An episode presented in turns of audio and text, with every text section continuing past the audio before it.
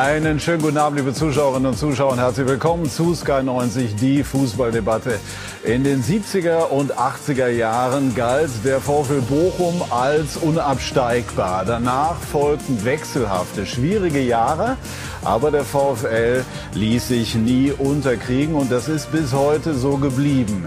In dieser Saison war der VfL schon fast abgeschlagen, aber unter dem neuen Trainer Thomas Letsch, unserem heutigen Gast, kehrte der Glaube an das Wunder Klassenerhalt zurück. Der VfL und die erste Liga, das ist gelebte Ruhrpott-Romantik, trotz der Niederlage gestern in München. Das sind unsere Themen. Tief im Westen ist der Fußball alles andere als verstaubt, aber dafür pur und volksnah. Die Bayern vor Paris. Allerdings hat die Reisegruppe keine allzu gute Laune vor dem Trip in die Stadt der Liebe.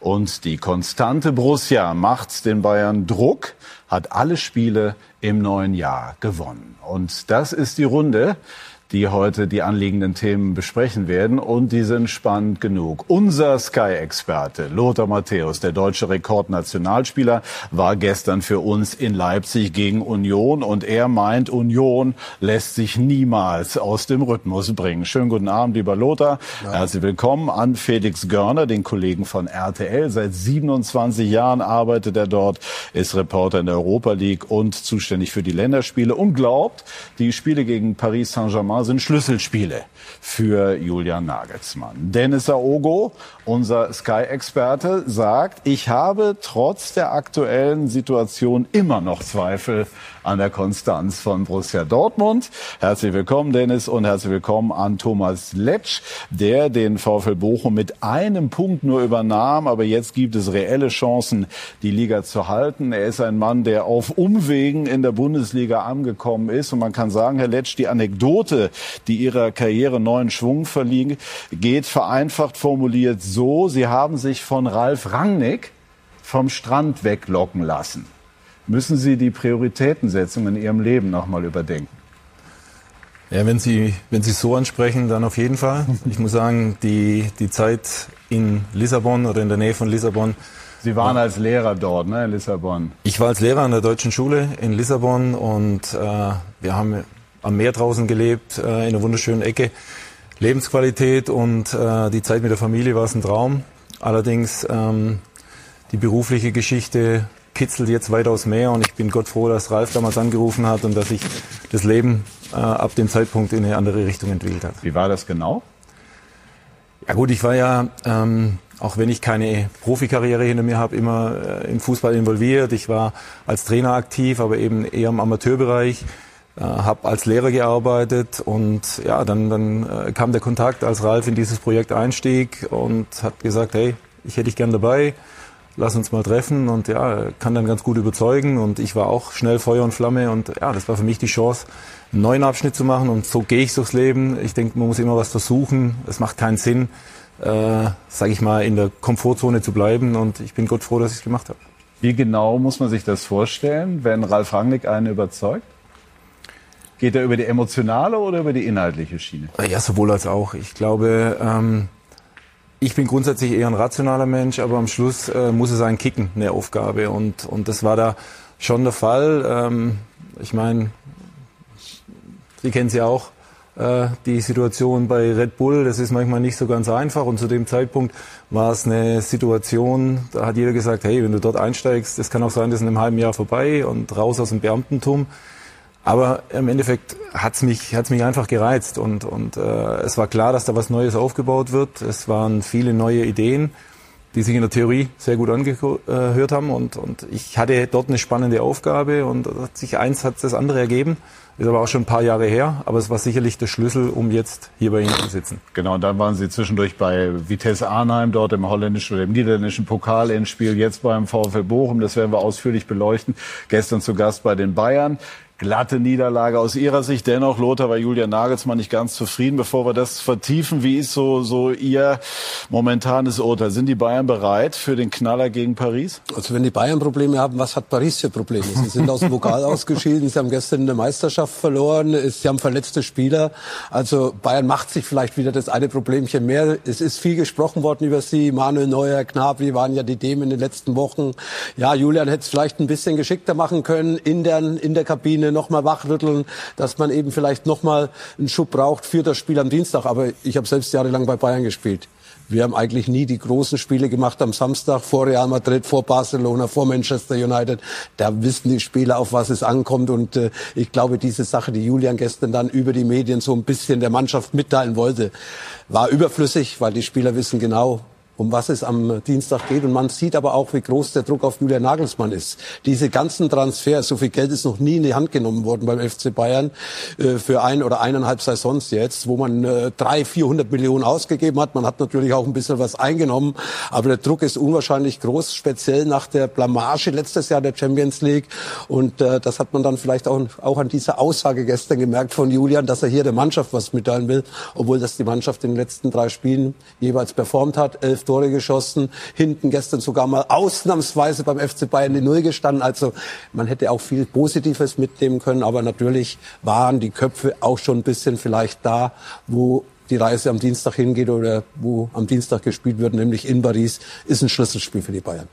Kurz und knapp mal vorneweg, werden wir dann auch detaillierter besprechen. Schlüsselspiele für Nagelsmann, warum?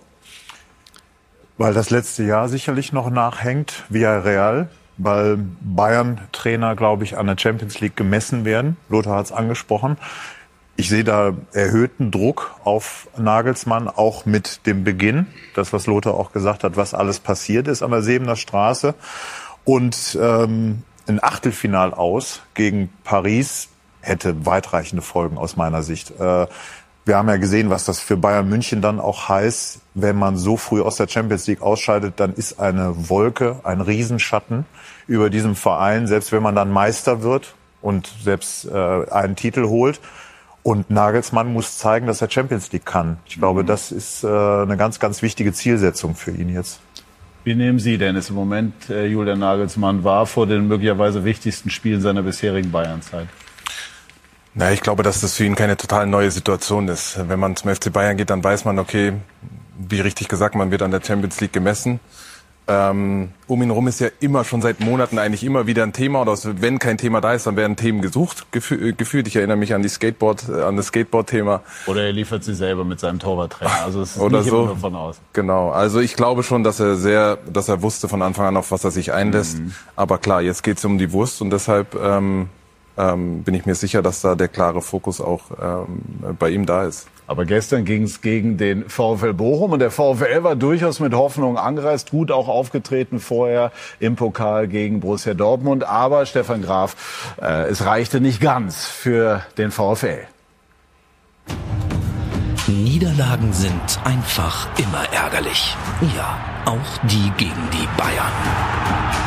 Ich glaube ganz ehrlich, dass wir auch kein schlechtes Spiel gemacht haben.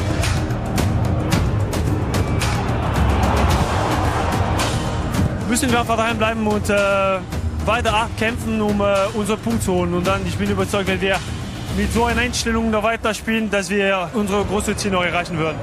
Das große Ziel Klassenerhalt. Dieses Ziel war schon mal in ganz weiter Ferne. Rückblick. Siebter Spieltag. Bochum ist letzter mit gerade mal einem Punkt. Das war wirklich eine sehr, sehr schwierige Situation. Wenn man einfach nicht gewinnt, wenn man äh, ständig einfach verliert, das ist einfach ein ganz schlechtes Gefühl. Es gab nicht wenige, die das Gefühl hatten, die Situation sei ziemlich hoffnungslos. Und dann kam der neue Thomas Letsch. Bei seiner Vorstellung stellte der direkt klar, er sei mit Sicherheit kein Kumpeltyp, denn ähm, es muss auch immer klar sein, da ist der Trainer und da ist die Mannschaft. Und diese Mannschaft folgt ihrem neuen Trainer. Mit Erfolg. Hochmann und Bochum führt. Die Halbpremiere ist sowas von geglückt. Der erste Sieg am neunten Spieltag gegen Frankfurt. Ich glaube, wir haben ein Zeichen gesetzt, äh, dass wir am Leben sind und dass wir weit davon entfernt sind, uns aufzugeben. Ganz im Gegenteil, Bochum ist voll dabei im Abstiegsrennen. Vor Letsch hatten sie einen Punkt, jetzt haben sie schon 19. Mit Thomas Letsch, warum funktioniert das so gut mit ihm? Ähm, ja, gute Frage. Der neue Trainer hat einfach viel, viel Neues mit reingebracht, das, was wir als Mannschaft gut umsetzen. Das ist eine andere Spielweise und ähm, ja, die liegt uns gut. Früh, früh anlaufen, pressen, Ball gewinnen und dann sind wir auch direkt am Tor.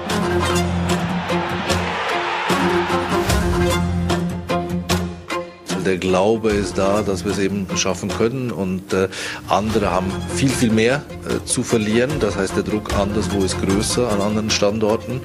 Ähm, da wird Unruhe sein. Unruhig wird in Bochum so schnell niemand, auch nicht nach einem 0 zu 3 bei den Bayern. Wir wissen, dass wir auch auswärts unsere Punkte noch äh, einsammeln müssen, um unser Ziel zu erreichen. Äh, das reicht einfach nicht, nur zu Hause gut zu spielen.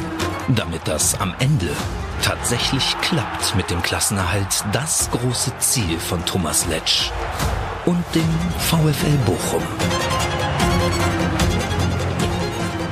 Was haben die Spieler Ihnen gestern nach dem äh, Spiel berichtet, so äh, über die Qualitäten der Bayern?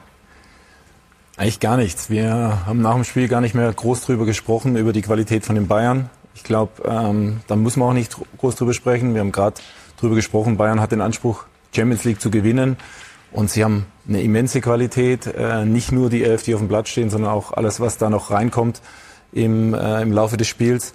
Ähm, es ging mehr darum, für uns das rauszuziehen. Mhm. Es ist sonnenklar, wenn du bei Bayern was holen willst, dann musst du 100 Prozent bringen über 90 Minuten. Ähm, das ist uns nicht gelungen. Äh, und deshalb geht es mehr darum, für uns trotzdem was Positives mitzunehmen. Dass wir es geschafft haben, über, ich sag mal, über einen Zeitraum von 50 Minuten den Gegner zu ärgern. Aber das reicht eben nicht. Aber das müssen wir, wenn wir das schaffen gegen Dortmund äh, im Pokal, wenn wir das schaffen hier bei den Bayern, dann sollte das eben auch gegen die vermeintlich leichteren Gegner gelingen. Haben Sie wirklich daran geglaubt, als Sie das Amt übernommen haben, dass es die Chance gibt, die Klasse zu halten? Ja, sonst hätte ich es nicht übernommen. Also nur zu sagen, nee, ich habe die Chance, in die Bundesliga zu gehen äh, und ich glaube nicht dran, das, das wäre, glaube ich, völlig falsch gewesen. Was, was für mich augenscheinlich war von Anfang an, dass es eine Mannschaft ist, die charakterlich äh, gefestigt ist, die, die ja eine, eine gute Mentalität hat. Und äh, es war dann klar, wenn wir das hinbekommen, ähm, es geht nicht darum, das große Rad neu zu erfinden oder sowas, sondern es ging darum, äh, ein paar Dinge zu adaptieren, äh, sie vor allem eine Kompaktheit hinzubekommen, auch im eigenen Ballbesitz, dass die Abstände kleiner werden dann haben wir eine Chance. Und, und als VfL Bochum, wenn wir uns einen Kader anschauen und vergleichen, jetzt nicht mit dem großen FC Bayern, aber auch mit den anderen Mannschaften, dann können wir nur erfolgreich sein, wenn wir als Mannschaft komplett funktionieren. Und, und da sind wir im Moment auf einem ganz guten Weg. Der wird aber bis zum 34. Spieltag gehen. Hoffentlich bis zum 34. Spieltag. Äh, das haben wir uns erarbeitet, dass wir jetzt mittendrin sind. Wer hätte hier von der Runde, sagen wir mal so im Oktober, daran geglaubt, dass der VfL ernsthaft noch in den Abstiegskampf würde eingreifen können? Hat er schon gute Arbeit geleistet, aber äh, sie müssen natürlich auswärts punkten. Ich glaube, ein Sieg und äh, sieben Tore, das ist wenig, das ist zu wenig. Ich glaube, so kommt ihr nicht durch. Das ist mein Empfinden auch. Ähm, da muss auswärts was passieren, sonst, mhm. äh, sonst werden sie nicht überm Strich landen. Das ist meine, meine Meinung. Ich finde das ähm, sehr ausgewogen, auch wie die verschiedenen Positionen besetzt sind. Ich glaube schon, dass äh, sie eine reelle Chance haben, weil das Spiel ist, ist, ist gut ausgelegt, finde ich, mit extrem schnellen Außenspielern auf beiden Seiten, mit Andrew Ajay, mit Holtmann, Asano und dann vorne ein Stoßstürmer mit Hofmann. Ich finde, das sind, das sind schon Mittel, wo man eigentlich jeder Mannschaft, jetzt vielleicht nicht dem FC Bayern, äh, aber jeder Mannschaft in der Bundesliga wehtun kann, wenn man eben schafft, auch trotzdem die Defensive nicht zu vernachlässigen. Deshalb glaube ich schon, also ich sehe das Momentum erstens auf der Seite, weil das ist ja auch wichtig, dass die Spieler daran glauben und dass sie auch das Gefühl haben, ähm, ähm, wirklich äh, Spiele gewinnen zu können und punkten zu können. Und deshalb, wenn ich das auch mit anderen Vereinen vergleiche, wo gerade das Momentum überhaupt nicht da ist, wo man das Gefühl hat, äh, da bewegt sich nichts, äh, glaube ich schon, dass, dass das möglich ist. Kurze Anmerkung, Sie waren gestern in Hoffenheim. Ja, richtig. äh, und da habe ich das nicht gesehen. Also diese, dieses Aufbäumen und auch, auch ja, so dass die ganze Mannschaft zusammensteht und auch wirklich jeder das Gefühl hat, okay, wir reiben uns hier 100 Prozent auf, weil wir wissen, worum es geht. Das Gefühl hatte ich in Hoffenheim nicht. Das ist doch ganz einfach. Es sind hinten fünf Mannschaften, die wahrscheinlich äh, den Abstieg unter sich ausmachen. Dazu gehört der VfL Bochum. Und der VfL Bochum hat eine enorme Heimstärke. Ja, wenn sie alle Heimspiele gewinnen, dann brauchen sie auswärts eigentlich gar nichts gewinnen. genau. äh, ja, aber, natür aber, natürlich wäre es schön, wenn sie auch auswärts buchen würden. Ja. Das macht die Sache einfacher. Ganz völlig aber normal. Aber die Mannschaft scheint gefestigt zu sein, was wir gerade gehört haben. Andere Mannschaft nicht. Der VfB Stuttgart äh, lebt jetzt nicht im großen Selbstvertrauen. Die Hoffenheimer sowieso nicht. Na, die Berliner vielleicht heute durch den Sieg äh, haben vielleicht so ein Fünkchen Hoffnung. Und Schalke geht's ja noch schlechter wie Bochum. Also und es steigen nur zwei direkt ab. Also die Chance ist schon groß für den äh, VfB Bochum, eben die Liga zu erhalten. Ja, und äh, ich sehe es genauso. Also es wird sehr thematisiert, auswärts und zu Hause. Natürlich ist es eine, eine Riesendiskrepanz zwischen... Gibt es eigentlich einen Grund für? Also außer, dass jetzt das Publikum in Bochum wirklich gut mitgeht? Ja, weil eigentlich die Spielanlage ist ja, ja eigentlich auch ja, gut ja. ausgelegt für, für, für Auswärtsfußball, sage ich mal. Ja, natürlich, aber es sind ja, es sind ja oft Kleinigkeiten. Und, und wir alle wissen, wenn du mal zwei, drei Spiele zu Hause gewonnen hast, dann macht es was mit dir von der mentalen Seite. Du gehst anders in das Spiel, auch der Gegner geht anders äh, rein. Ähm, und äh, wichtig war, dass wir in Augsburg gewonnen haben. Also wir haben diesen einen Sieg, so blöd sich's anhört, aber ein Sieg ist deutlich besser als kein Sieg. Damit habe ich auch gehofft, dass das Thema mal erledigt ist, aber jetzt machen Sie es natürlich wieder auf. Das ist jetzt schon. Also von dem her, ähm, solange wir, und das haben wir bisher geschafft, wir haben nie mehr als zwei Spiele hintereinander verloren und wir haben alles in allem, jetzt sind wir ein bisschen hinten dran, aber sonst die Hälfte unserer Spiele gewonnen. Und das reicht. Also Sie haben absolut recht, wir müssen auch auswärts anschreiben, aber wenn es nicht gelingt und wir zu Hause das durchziehen, am Schluss geht es darum, über dem Strich zu sein. Und wenn wir, das muss man auch ehrlicherweise sagen, zu dem Zeitpunkt, als ich eingestiegen bin, äh, wenn wir gesagt hätten, wir kommen auf den Relegationsplatz, hätte wahrscheinlich jeder unterschrieben. Ähm, jetzt sind wir so weit, dass wir sagen, wir wollen drinbleiben, egal wie, welchen Weg wir gehen. Aber ähm, die fünf Mannschaften da unten, die werden fighten bis zum Schluss und wir fighten mit. Lothar, wie war das eigentlich früher, wenn man beim VfL gespielt hat? Ich war jetzt am Mittwoch seit längerer Zeit oder nach längerer Zeit mal wieder da. Es ist schon eine spezielle Atmosphäre. Es ist so purer Fußball. Ja, ich habe mit München Gladbach dort gespielt, Ende der 70er, äh, Anfang der 80er, danach mit den Bayern. Eigentlich immer relativ erfolgreich, aber es ist immer schön zur Sache gegangen, weil sie körperlich starke Spieler gehabt haben. Ich denke da an, an Lamek, ich denke an Wölk, ich denke an Gerland, vorne Abel, Mittelstürmer. Also das waren schon alles so physisch starke Spieler und so weiter. Einfach war es nie und natürlich eine tolle Stimmung ein kleines, enges Stadion. Hat immer Spaß gemacht, dort zu spielen, weil meistens haben wir doch gewonnen dort. Herbert Grönemeyer noch. Ja, genau, das, ist, das ist eine besondere Atmosphäre. Ja, Tief im Westen. Ist, ist VfL Bochum, ist das ein Lebensgefühl? Können Sie das schon sagen nach so kurzer Zeit? Ah, da bin ich wirklich noch kurz dabei, aber es ist was Besonderes. Ich glaube, es ist, äh, wir haben gestern wieder in einer fantastischen Arena hier gespielt und äh, alle, wie die sich die Stadien hier entwickelt haben in Deutschland, das ist, ist sensationell. Ähm, und Bochum ist anders. Und, und ich glaube, das ist wichtig. Ich glaube, der VfL Bochum gehört einfach auf die, auf die Fußballlandkarte in Deutschland. Ähm, vorher im Vorspann wurde es angesprochen, Auf- und Abstieg teilweise. Jetzt waren wir lange in der zweiten Liga. Und, und ich bin froh, dort arbeiten zu dürfen, weil es ist was Besonderes. Äh, es ist ein Stück weit Kult und es macht auf jeden Fall ziemlich viel Spaß. Links und rechts haben wir zwei große Arenen um uns rum und dazwischen fühlen wir uns ganz wohl. Wie haben Sie das gestern eigentlich aufgenommen, als Sie gehört haben, dass Julian Nagelsmann nach einem glatten Erfolg über Ihre Mannschaft doch sehr harsche Kritik an seinem Team geäußert hat? Ja, es ist, ähm, es ist nicht mein Job, über, über einen Gegner zu sprechen, sondern es ist mein Job, über, über meine Mannschaft zu sprechen. Und ich denke, wir müssen immer unseren Teil dazu beitragen, ähm, das, im Gegner das Leben so schwer wie möglich zu machen. Wir können Bayern München nicht an die Wand spielen, also müssen wir versuchen, mit unseren Mitteln denen so ein bisschen die Lust am Spiel zu nehmen. Und äh, das ist uns über ein Stück weit gelungen. Auf der anderen Seite äh, ist es natürlich so, äh, Julian Nagelsmann hat etwas andere Ansprüche, als wir das haben. Ähm, alles andere als ein Heimsieg gegen VfL Bochum äh, wäre eine Riesenenttäuschung. Und aber wie es Lothar vorher auch sagte, da steckt natürlich schon auch in den Köpfen Paris. Da stehen noch ein paar andere Dinge an. Und äh, unterm Strich bei allem, bei aller Kritik, die manchmal auf Bayern einprasselt, sie haben ein Spiel diese Saison verloren und sie haben auch zu Hause noch kein Spiel verloren. Also da ist schon, da ist schon was da, da ist Qualität da und da sind auch Ergebnisse da. Im Endeffekt haben sie ein Spiel verloren, wo der VfL Bochum auswärts gewonnen hat. Ja. Darf man nicht vergessen, nämlich Augsburg. Ja, richtig, das stimmt. Also, aber gestern äh, sprach Julian Nagelsmann bei uns am Mikrofon bei Yannick Erkenbrecher Klartext. Glaube, wenn wir richtig Vollgas spielen, was ja auch Spaß macht. Ja, Fußball ist ja Fußball, das ist irgendwas, was Spaß macht. Und äh, wenn ich mich richtig bewege und ein bisschen Enthusiasmus aufs Feld bringe, dann glaube ich, kannst du die ersten sechs Minuten fortsetzen. Und dann steht es hier ganz schnell 4, 5, 6, 0, weil wir schon Räume hatten. Und am Ende, ja, ist es dann ein bisschen zu wenig Leben. Wir müssen, wir haben jetzt keinen super Flow, wir sind ein Punkt vorne in der Bundesliga, nicht mehr. Und wir müssen in, P in Paris ja, ein überragendes Spiel machen, auch wenn Mbappé ausfallen mag, möglicherweise müssen, wir ein, ja, müssen wir ein überragendes Spiel machen, weil es einfach eine Weltklasse-Mannschaft ist. Und um so ein überragendes Spiel machen zu können und auch zu wissen, ähm, ja, dass es darauf ankommt, äh, auch in Paris, sind auch die Wochen davor entscheidend, auch dieses Spiel heute. Und dafür, äh, wenn wir so spielen am Dienstag, wird es nicht reichen, um weiterzukommen.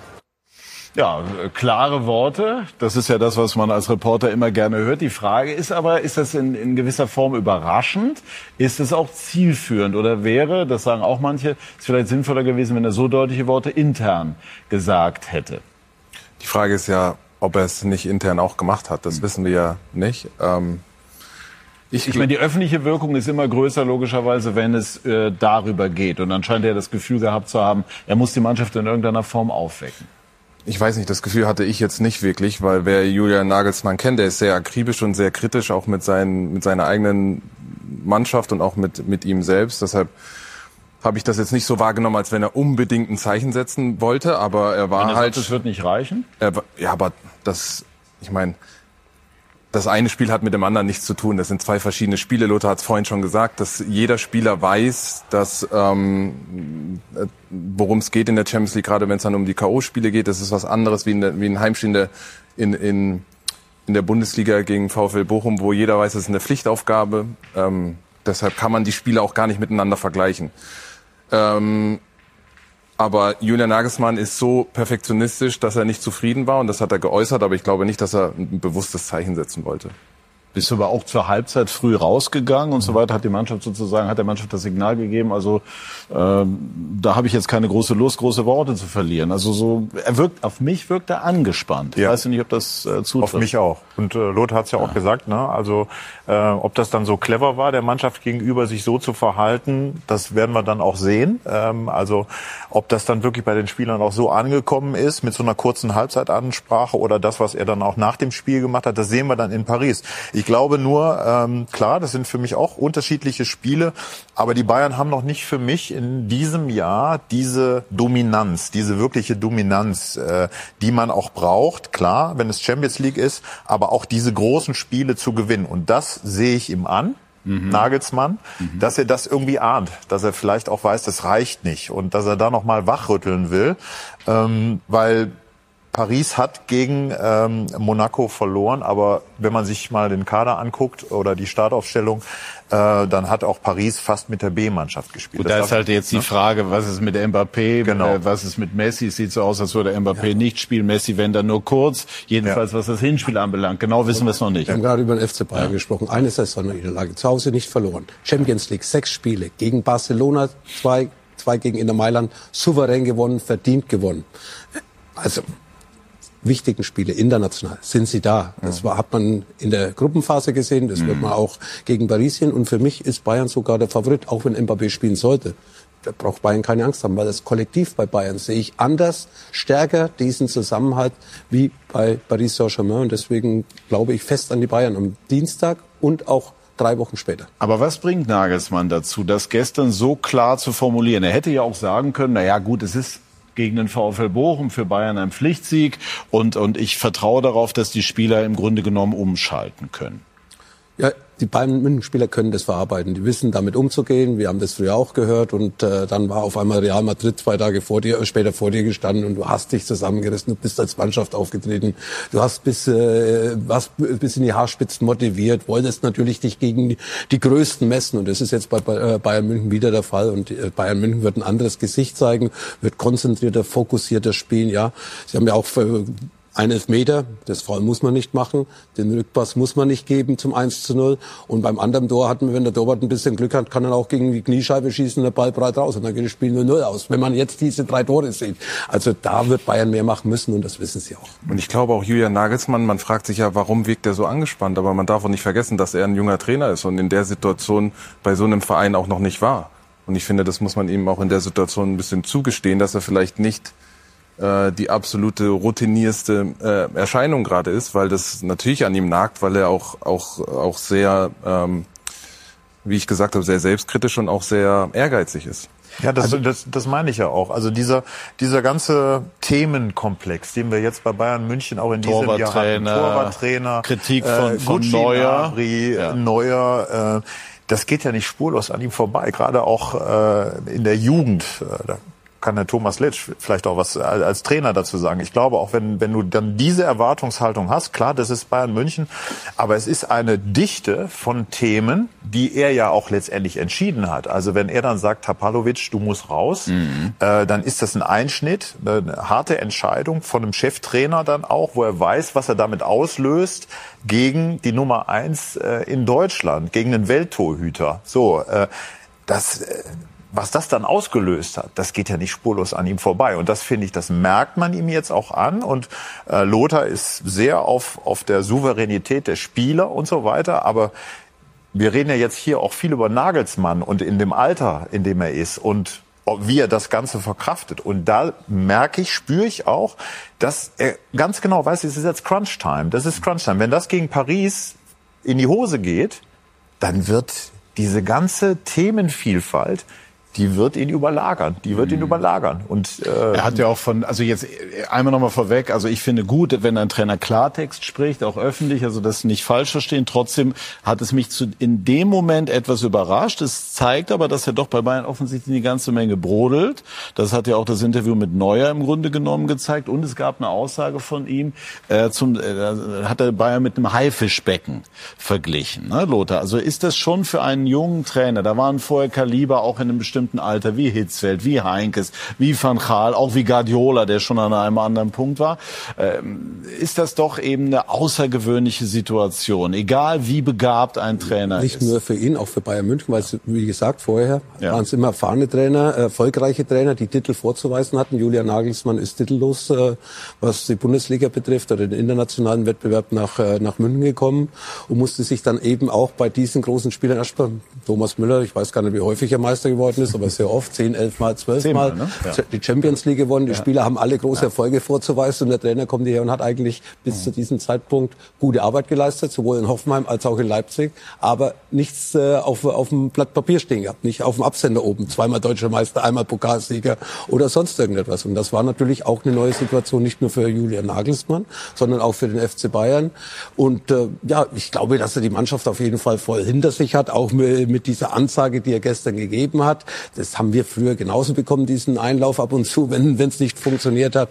Aber wie gesagt, die, die sind alle so professionell und äh, sie wissen, dass sie in der Champions League zu liefern haben. Nicht nur Julian eben, sondern auch die Mannschaft. Und äh, ich äh, bin überzeugt, dass sie am Dienstag so einen Zusammenhalt auch nach außen demonstrieren, dass es funktioniert. Ich, würd, ich würde auch noch eine Etage weitergehen. Man muss ja auch mal sehen, nicht nur Julian Nagelsmann ist in so einer relativ neuen Position, sondern auch äh, Brazzo ist ist noch nicht so lange da auf der Position. Auch Oliver Kahn ist noch nicht so da. Also da ist auch ganz viel auf noch höherer Ebene passiert, was sich dann natürlich auch nach unten hin weitergibt, weil jeder ist in der Situation, dass er auch die Erfolge von den Personen, die davor waren, ähm, weitergeben will. Und der Druck wird natürlich auch weitergegeben auf den Trainer runter, der auch die Erfahrung nicht hat.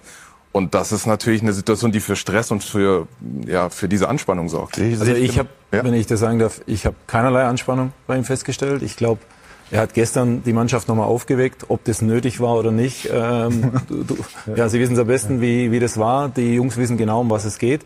Und äh, ich glaube schon, er wollte die Sinne schärfen, deshalb hat er diese Aussagen gemacht und die Sinne sind geschärft. Und, und die Kombination, was, wir, was ein bisschen untergeht, wir reden über Qualität von Paris Saint-Germain, aber wir müssen auch über die Qualität von Bayern München reden. Das ist eine Mannschaft, die ist gespickt von, von Topspielern. Ähm, nicht, weil sie uns gestern geschlagen haben. Das ist natürlich ein Zeichen, dass sie Topspieler sind, das ist klar.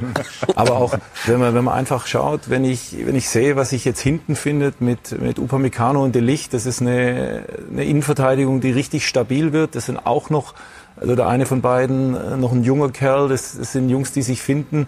Da haben sie vorne extrem viel Geschwindigkeit und Variabilität. Also ich glaube nicht, dass sich Bayern vor Paris verstecken muss.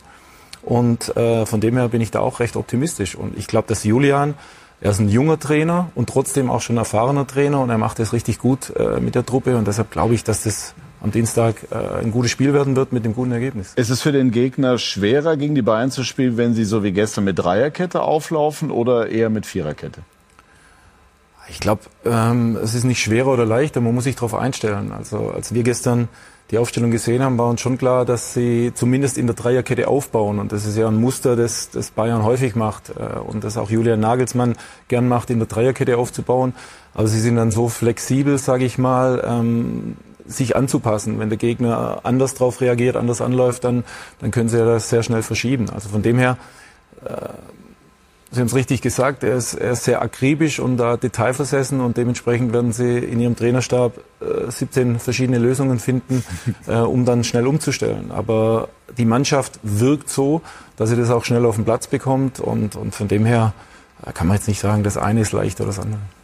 Also die Dreierkette, die spielt ja immer im Aufbau. Das hat er auch vom ersten Spielgang gemacht. Alfonso Davis wird nach vorne geschoben, Sané oder wer da drüben gespielt hat, geht nach innen und dann wird eben mit Pavard, äh, Hernandez hat damals noch gespielt und Upamecano. Mhm. Und wenn dann links hinten Hernandez verteidigt hat, dann hat Pavard auf einmal vorne rechts so äh, offensiv gespielt. Also da lässt er immer nur die mit drei aufbauen und natürlich unterschiedliche Qualität. Ob ich jetzt Pavard nach vorne bringe oder oder Alfonso Davis, das ist natürlich dann schon ein bisschen ein Unterschied, ja, was die Geschwindigkeit betrifft, was das Dribbling betrifft. Aber die diese Möglichkeiten hat er und akribisch haben wir gerade gehört, arbeitet er. Und das sind natürlich dann eben auch so kleine Details, was er beim Gegner ausmacht, ob er dann vielleicht mal über die linke oder über die rechte Seite dann den vierten Mann von hinten früher nach vorne schiebt, weiter nach vorne schiebt oder mal ein bisschen mehr hinwählt. Das sind Kleinigkeiten, Nuancen, aber grundsätzlich baut er eine Dreierkette aus. Vorne hat dann jeder sowieso seine Position, natürlich variabel. Kimmich vor der Abwehr soll natürlich die Position halten und äh, ja, viele Geheimnisse gibt's nicht, aber es sind Nuancen, die sich verändern und diese Nuancen können dann natürlich auch eben den Unterschied machen. Stichwort Sané, Lothar, da ist jetzt auch darüber diskutiert worden, wie seine Körpersprache war nach der Auswechslung. Man kennt Sané, ist ein, ein gottbegnadeter Spieler, der aber gelegentlich so den Eindruck auslöst, äh, irgendwie nicht hundertprozentig zufrieden zu sein, gerade wenn er ausgewechselt wird. Das ist kein Einzelfall bei Fußballern. Hier haben wir das entsprechende Bild. Tatsache ist, er müsste auch jetzt in dieser Phase konstant liefern. Das ist ihm bisher, gemessen an seinem überbordenden Talent, noch nicht so gelungen, wie es sein könnte. So würde ich das jetzt mal formulieren, Lothar. Wie ist deine Einschätzung? Ja, ich erwarte auch immer mehr von ihm, vor allem eine andere Körpersprache, im, im, auch, auch ähm, gegenüber seinen Mitspielern. Ja, es, er ist immer so, dass er teilnahmslos ist, aber andererseits wissen wir, welche Qualitäten er hat. Und da ist jetzt auch ein bisschen so der Trainer oder die Verantwortlichen gefragt, in der Ansprache mit ihnen, in der Kommunikation, ihn einfach auch in die Verantwortung mitzunehmen. Er ist ja kein junger Spieler mehr, hat ja auch schon viel Erfahrungen in der Sicht, Bundesliga Schalke, dann Manchester, jetzt hier, ich glaube, das dritte Jahr Bayern München war nach einer schweren Phase für ihn mhm. voll hinter ihm gestanden. Und natürlich, wenn er Lust hat, dann läuft er, läuft er raus und runter und läuft auch in eigenen 16er nach, wie es gegen Eintracht Frankfurt der Fall war vor, vor zwei Wochen. Ja, aber wenn er dann wieder keine Lust hat, dann bleibt er eben vorne stehen. Also ab und zu weiß man nicht, was man bei ihm hat. wenn er, wenn er Lust hat, oder? Wenn er Lust wenn er Lust hat, hat. Ja, wenn also, er Lust hat. Und das sollte er eigentlich häufiger haben, weil im Endeffekt hat er ja einen richtig geilen Job bei Bayern München. Ja, ein Spieler zu sein, der mit seinen Fähigkeiten. 27 ist er schon. Mit seinen, mit seinen Fähigkeiten eigentlich wirklich auch den Unterschied auf den höchsten Niveau machen kann. Er hat ja Fähigkeiten. Er ist schnell, er ist trippelstark, er, er sucht den Abschluss, er findet seine ne? Mitspieler. Er hat eigentlich alle Möglichkeiten, die ein großer Fußballspieler braucht. Gleich, Felix, aber bewerten wir dieses Thema Körpersprache von außen über? Muss man manchmal Spielern einfach zugestehen, dass sie individuell einfach unterschiedlich sind? Äh, oder lässt es doch einen gewissen Rückschluss auf äh, etwas zu? Also er lief gestern an mir so vorbei. Also ich habe ihn durchaus auch so wahrgenommen. Aber ich kenne ihn nicht anders. Mhm. Also er ist ein Spieler. Ich glaube, wenn er ein schlechtes Spiel macht, dann wird es thematisiert, seine Körpersprache. Menschen sind unterschiedlich. Äh, es wird den Spieler geben, der immer voll dabei ist, der aus sich rausgeht und es gibt die anderen Spieler. Und natürlich ist die Leistung dann nicht konstant oder ist die Leistung nicht so gut, dann wird es thematisiert. Äh, das ist ähnlich wie mit uns da draußen wenn wir aktiv sind, außen die ganze Zeit äh, unterwegs sind, wenn wir gewinnen, ja, der lebt es mit und wenn wir verlieren, dann, ja, der hat ja keine Ruhe. Und, und dementsprechend, äh, es ist, glaube ich, zu einfach und ich glaube auch nicht, dass wir Leroy Sané jetzt noch ändern werden als Mensch. Ähm, aber es ist ja auch gut, dass wir so unterschiedliche Typen haben. Wie bekommen wir bei ihm mehr Konstanz rein? Konstanz auf Top-Niveau? Ja, das ist eine, ist eine gute Frage. Ich glaube, wenn, wenn wir das wüssten, wenn jemand den Schlüssel hätte, dann würde er das machen. Ähm, er zeigt es immer wieder und er hat auch gestern äh, Phasen gehabt, wo er, wo einfach nicht zu bremsen ist. Wenn er mit seiner Geschwindigkeit über den ersten drüber kommt, äh, findet eine gute Lösung, dann, dann ist er ein sensationeller Spieler. Ähm, er hat es bisher in seiner Karriere vielleicht noch nicht geschafft, es immer konstant zu halten, aber ich halte ihn für einen der absoluten Topspieler in Deutschland. Also wir reden gerade schon von, jo, von sehr, sehr hohem Niveau. Ja, ich tue mich schwer. Ich kenne ich Leroy schon sehr, sehr lange. Natürlich, wir haben ja auch äh, auf Schalke zusammen gespielt. Ähm, und das Thema Körpersprache verfolgt ihn natürlich schon, schon immer, glaube ich, von Tag eins. Ähm, ich glaube, bei Leroy ist es so, man darf auch nicht zu viel rein interpretieren in seine Körpersprache, so wie das gestern, weil man gar nicht weiß, was ihn bewegt hat. Man nimmt das jetzt zwangsläufig mit der Auswechslung äh, in Verbindung, aber das muss gar nicht das Thema gewesen sein. Also der ist, der ist auch oftmals sehr unzufrieden mit sich selbst. Mhm. Und auch das ist manchmal Teil dieser Körpersprache, wird dann aber so interpretiert, als wenn er nicht irgendwie richtig bei der Sache ist.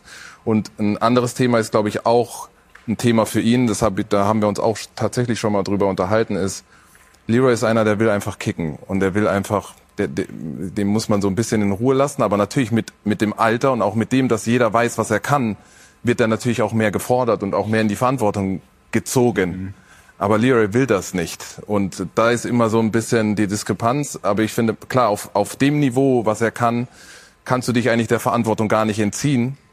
Ähm, Herzlich aber das ist, FC Bayern. Das ne? ist mit Sicherheit ein Thema, wo, wo Leroy auch an sich arbeiten muss, weil ähm, ein Spieler der Qualität, der wird, wie ich gesagt habe, zwangsläufig in die Verantwortung gezogen und dem muss er sich stellen. Und ähm, ich glaube, am besten geht es natürlich mit konstanter Leistung. Klar. Ähm, wenn man über Potenziale bei ihm sprechen will, weil wir sind uns alle einig, dass er Weltklasse-Qualitäten hat, dann ist mit Sicherheit das das Potenzial, was man ihm noch versuchen muss rauszuholen. Aber das geht nur, wenn man sich intensiv mit ihm beschäftigt, weil es auch nicht einfach ist, Zugang zu bekommen bei ihm. Mhm. Ich kann das nur unterstützen. Äh, ich kann mich an einige Trainings der Nationalmannschaft erinnern, wo das auffällig ist. Also wo, wenn ich jetzt Trainer wäre Thomas Letsch, Juri Löw, Hansi Flick, äh, dann fällt das halt auf. Dann mhm. trainieren 21 Spieler, trainieren seriös, ernsthaft vollgasmäßig. Und so wie er da ja auch äh, reagiert, ist er dann teilweise auch im Training, in einem öffentlichen Training. Das fällt ja auf. Und ich frage mich dann, äh, es kann Lothar besser beurteilen. Man, man hat ja dann auch in der Pandemiezeit zum Beispiel das Coaching von nicht nur vom Trainer gehört, mhm. sondern auch von den Spielern, von Kimmich, äh, von Müller. Müller. Also letztendlich die ihn dann auch auf dem Rasen anraunzen. Das heißt also, wenn du ins Pressing gehst und so weiter. Und das sind ja so Sachen, die stören mich dann. Die stören mich dann, also wenn ich Mitspieler wäre, die würden mich extrem stören. Der Trainer wird wahnsinnig, äh, weil wir reden jetzt von einem 27-Jährigen, aber auch die Mitspieler. Wenn, wenn sich einer ein bisschen hängen lässt. Es ist, finde ich, nicht nur immer die Körpersprache, sondern auch natürlich die Bereitschaft mitzumachen, ne? die nicht immer so konstant da ist. Ich bin einmal hängen geblieben. Oder er muss sich so ein Standing erarbeiten, dass die Spieler mitarbeiten, wie sie bei Messi mitarbeiten oder wie bei Mbappé. Ja. Bei der Nationalmannschaft hat man das gesehen. Mbappé ist nicht nach hinten gelaufen, Messi sowieso nicht, ja.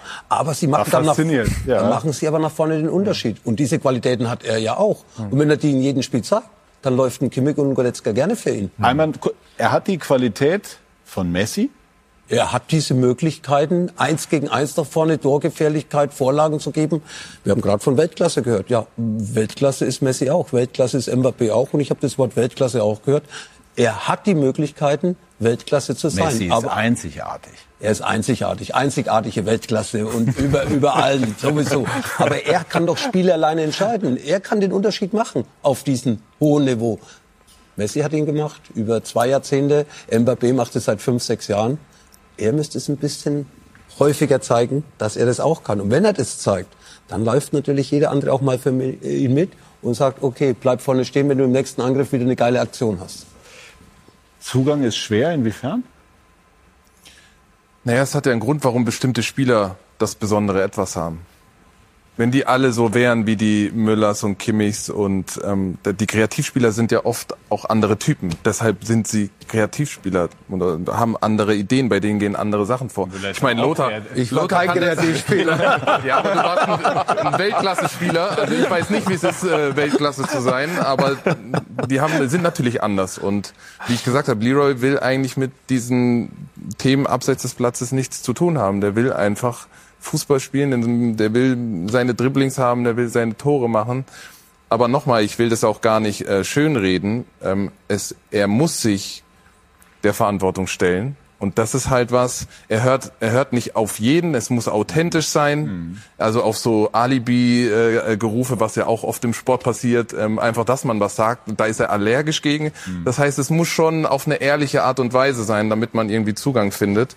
Und das ist nicht so einfach. Spannend, reizvoll für einen Trainer. Ne? Ja, natürlich. Also, das ist ja das Schöne an, uns, an unserem Job. Wir haben völlig unterschiedliche Charaktere. Und ich glaube, es ist auch wichtig, äh, die zu haben. Und, und, und was du, was du gerade sagst, ist, ist völlig richtig.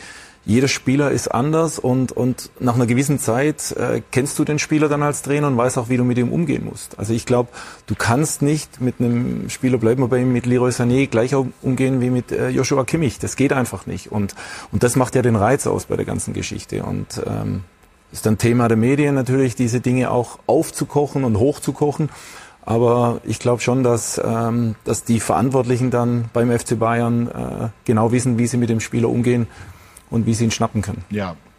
Hassan Salihamidzic beispielsweise hat sich hier durchaus auch mal sehr kritisch geäußert, aber jetzt sprechen wir ja einfach, äh, hoffe ganz seriös darüber. Ich finde das sehr, sehr interessant und ich glaube irgendwie, Sané ist ein Typ, der selber an sich so hohe Ansprüche stellt, dass er daran manchmal, ich will nicht sagen scheitert, aber dass das manchmal schwierig ist und vielleicht diese latente Unzufriedenheit erklärt.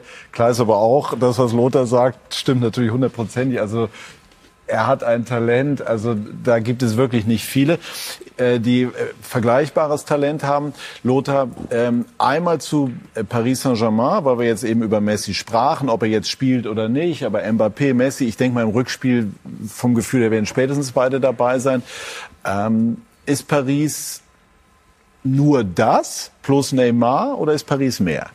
Ja, Paris ist schon, äh, ja, von Nur das wäre ja auch schon viel bei den Namen. Nein, das sind, die haben natürlich äh, sich einen Kader zusammengestellt, der namentlich was Größeres hat keine andere Mannschaft auf der Welt zu bieten, namentlich. Aber ich vermisse seit Jahren immer das, das, was für mich im Fußball wichtig ist, eine Einheit, eine, ein Miteinander. Dieses Miteinander wird es bei Paris nie geben.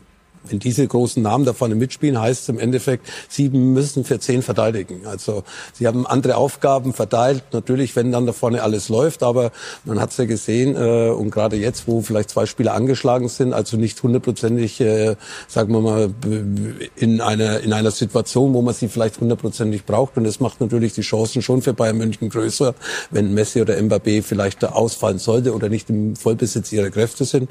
Andererseits natürlich haben sie hinten, die haben einen Weltklasse-Torhüter, die haben Weltklasse-Verteidiger, Kapitäne, spanische Nationalmannschaft, ehemaliger, äh, dann äh, brasilianische National. Also die haben tolle Spieler, äh, international erfahrene Spieler.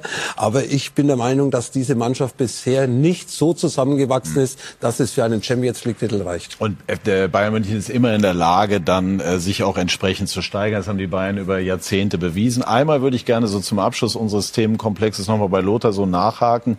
Äh, wir haben vor zehn Minuten über dieses Zitat gesprochen von Nagelsmann mit dem Haifischbecken.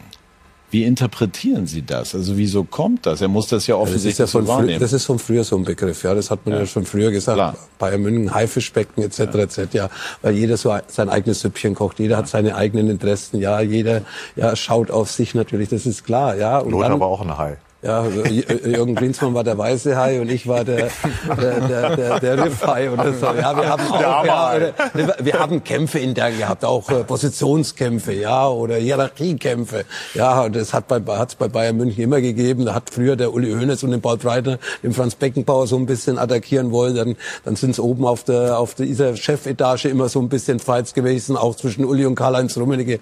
Und das meint man dann so ein bisschen mit Haifischbecken. Andererseits hat dann jeder noch seinen Journalisten irgendwo irgendwo in der Stadt versteckt und somit gibt es Aber du traust ihm zu, da so lang zu schwimmen, dass er, dass er nicht weggebissen wird, um in Jul- dem Bild zu Julian bleiben. ist sportlich und er wird auch in diesen Haifischbecken nicht untergehen. Gut, okay, dann lassen wir das aufgefressen werden. Gut, also dann ist das mal der Schlusssatz zu diesem äh, Themenkomplex und äh, dann sprechen wir gleich über das, was wir gestern beim Topspiel erlebt haben, aber auch in Stuttgart. Äh, erregte Diskussion mal wieder über den äh, Einsatz des Videoassistenten, VAR genannt. Gleich mehr dazu bei SK90, die Fußballdebatte.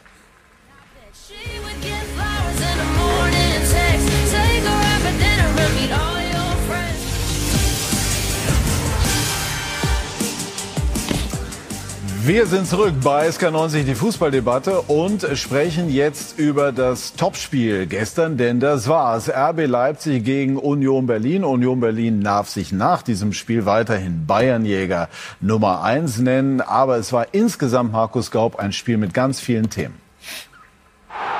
Union gewinnt nach Rückstand mit 2 zu 1 gegen Leipzig.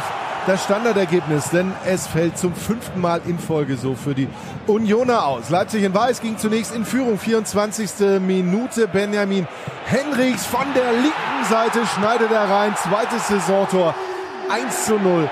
Die Halbzeitführung für RB Leipzig.